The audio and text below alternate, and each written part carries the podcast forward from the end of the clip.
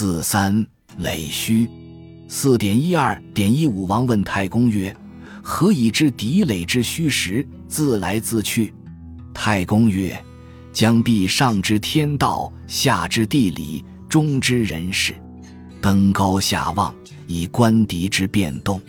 望其垒，即知其虚实；望其士卒，则知其去来。”武王曰：“何以知之？”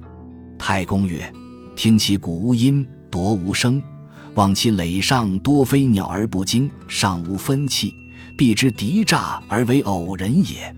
敌人卒去不远，未定而复返者，必用其士卒太急也。太急则前后不相次，不相次则行臣必乱。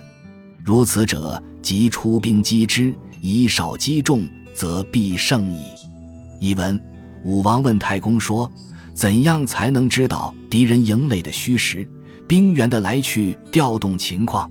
太公说：“将帅一定要上知天道，下知地理，中知人事，登高下望来观察敌人的变动，望他们的营垒，就能知道敌人的虚实；观察他们的士卒，就能知道敌人的来去、调动情况。”武王说：“怎样才能知道？”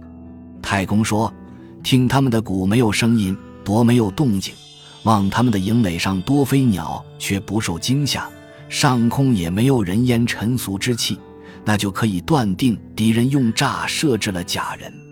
敌人仓促离去不远，没有安定下来，却重新返回的，是他们调动士兵太快了。太快就会前后失去次序，失去次序，行阵就一定会乱。像这样。”急速出兵袭击，以少击众，就必定会取得胜利。偏义，本篇讲述根据观察，判断敌人营垒虚实和兵员来去情况。